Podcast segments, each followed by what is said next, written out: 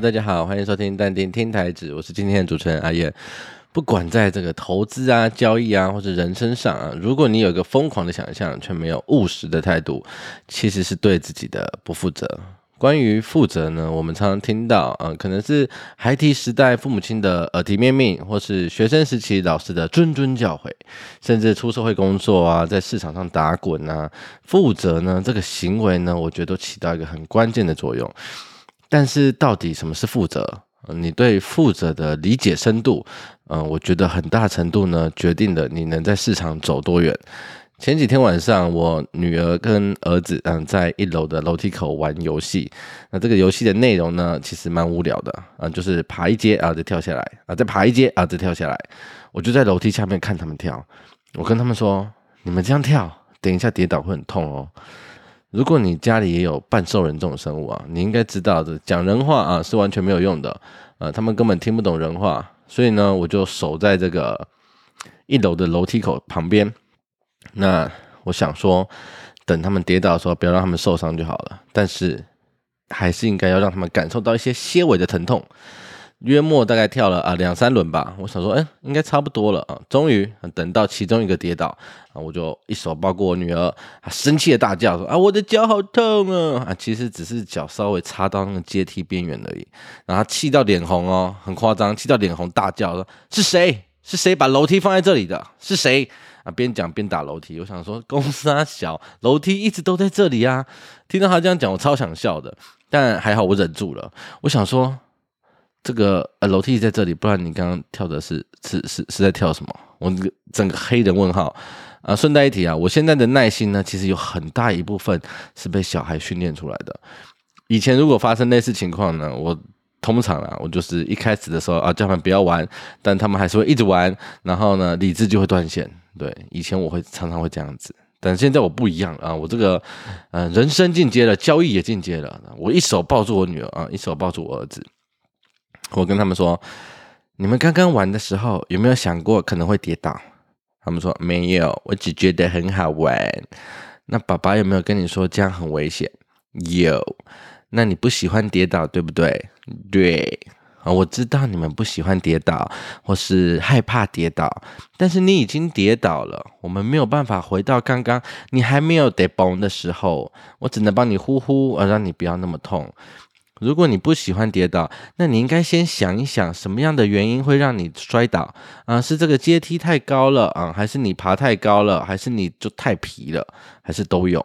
呃，如果你没有想清楚是为什么的话，那下次就算不是爬楼梯，嗯，比如说跑太快，或者是走路不看路，你还是会跌倒。你只是用不一样的方式，在不同的地方，因为一样的原因跌倒。讲完之后呢？你猜他们两个怎么样？他们两个的反应呢，就跟绝大多数的小朋友一样啊，然后就跑去跳沙发了啊，对，就是这样子。但是呢，后来啊，我突然想到了一句话，这句话就是“菩萨畏因，众生畏果”。有智慧的人害怕原因，而大部分的人啊更害怕结果。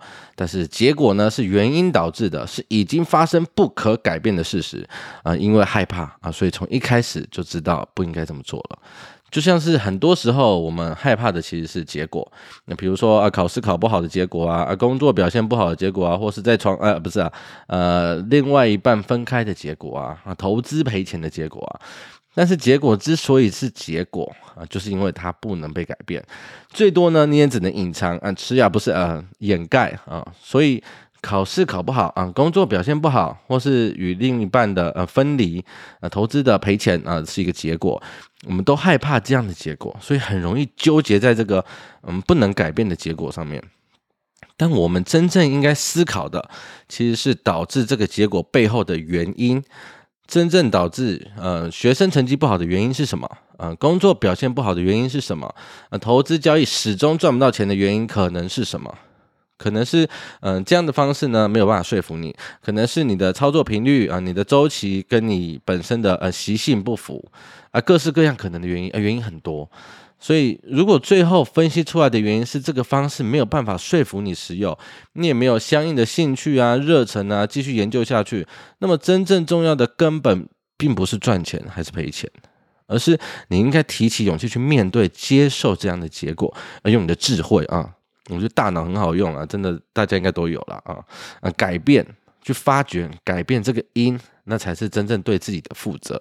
那还有一种负责呢，在投资交易上，我觉得也扮演了一个非常关键的角色，就是对你的情绪负责。面对自己的情绪呢，是自己的责任啊。听到这里，可能有人会觉得说啊，你在供他小啊，平明明就是他白目啊啊，他怎么样怎么样啊，别人怎么样怎么样啊，像是呃，我记得蛮蛮印象深刻的啦。二零一八那时候啊，很多人赔钱呢，会怪谁啊？怪川普啊，干他妈的都是他乱讲话，他怎样怎样怎样，害我赔钱什么的。嗯，其实会这样想很正常啊，大多数人呢也很常这样。啊，接着就会认为，啊，如果他不要怎样怎样，如果他怎样怎样，我就不会不爽了。确实啦，确实这样想呢，很合逻辑啊，也很合情理。因为你内在的情绪呢，其实是源自于，呃，对方说了什么啊，或是做了什么。比如说你那个劈腿的前任呐，啊，听不懂人话的小孩啊，或是满手多单啊，啊，结果怎么样啊，嘎给给，对不对啊，嘣嘣啊，对不对？你会生气，你害怕、恐惧啊，贪婪的都是正常的。但为情绪负责的概念呢，其实就像刚刚提到的一样，你要先面对、接纳这样的情绪，接受这样的情绪结果。我忘了在哪里有听，曾经听过一句话了，我觉得，诶，蛮有道理的。在心理上了，我们长大以后没有心伤，呃，心伤就是新旧的心，伤口的伤，没有心伤。它的原意是这样，就是如果有一个人、一件事，之所以会让你觉得不舒服，引起你。情绪上的这个起伏，是因为在你的体内也有一个伤口啊，等里应外合，你的情绪才会被引爆。长大后的我们，心理上有很多雷啊，但是这大多呢都与我们的过往经历有关系，可能是早年成长过程遇到的一些负面评价啊，也可能是你过去呃踩过的坑啊，留在体内的伤口没有愈合。例如说，有些人就可以自我嘲讽的说啊，我就韭菜啊，怎么样？我追高杀低，啊，空在起涨点啊，买在反转时啊，他就可以自我嘲讽讲这些。他觉得哎，没关系，反正我就这样。但如果有人跟我说，哎，你怎么可以每一次分析都这么反指标？那我个人我的情绪很大程度很可能会受到影响，因为我觉得自己的分析逻辑有有其依据，那所以我自己那关过不了，才会让。才会让我这么在意别人说的话。所以，当你心里感觉不舒服的时候呢，尽管尽管对方可能有他嗯不妥的地方，但是更重要的是，我们可以透过这个自己的不舒服，然后意识到自己心里啊是否有一个嗯你已经忽略他，但是他一直存在在那里的某一个呃伤口。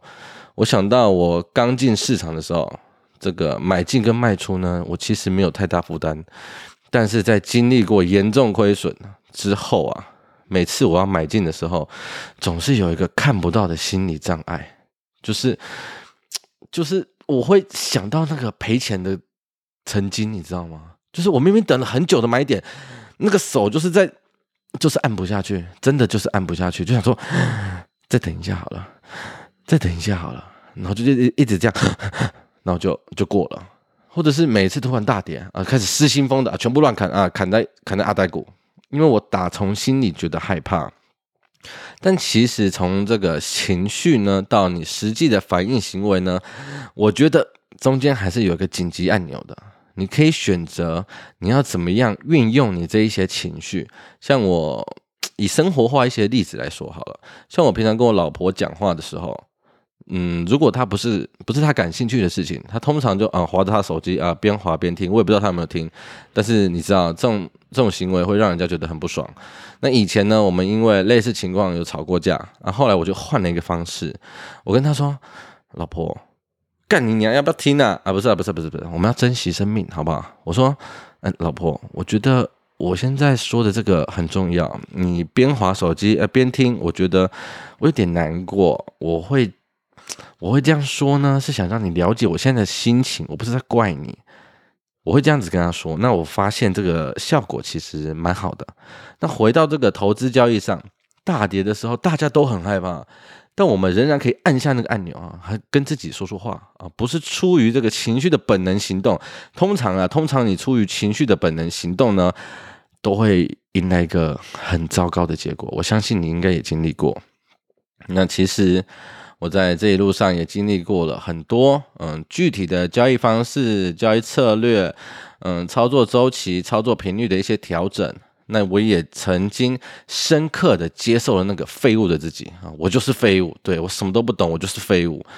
然后我耗尽心力的去发掘、去改变背后那些可能的原因，那对自己负责。啊，有个广告是这样的啦，啊，以前我在叉叉电脑上课，现在我在呃台中车站要饭啊，不是啊，呃呃，从前的我啊在市场追高杀低，自从我听了淡定听台子，现在的我交易。起来不止顺利很多啊，看待行情也淡然很多。如果你现在也卡在我刚刚聊的某一个点，我觉得你不如不妨呢，可以试试看。那投资啊、交易啊、人生都还很长。如果你有什么想聊的，嗯，可以私信或者留言给我。那我是阿燕，也是你的交易好伙伴。我们下周见。啊，对了，这边特别感谢一下我的小伙伴王维刚小朋友。嗯，一开始我录这个 podcast 的时候，什么都不懂。嗯，感谢你的耐心的帮忙，真心感谢，拜拜。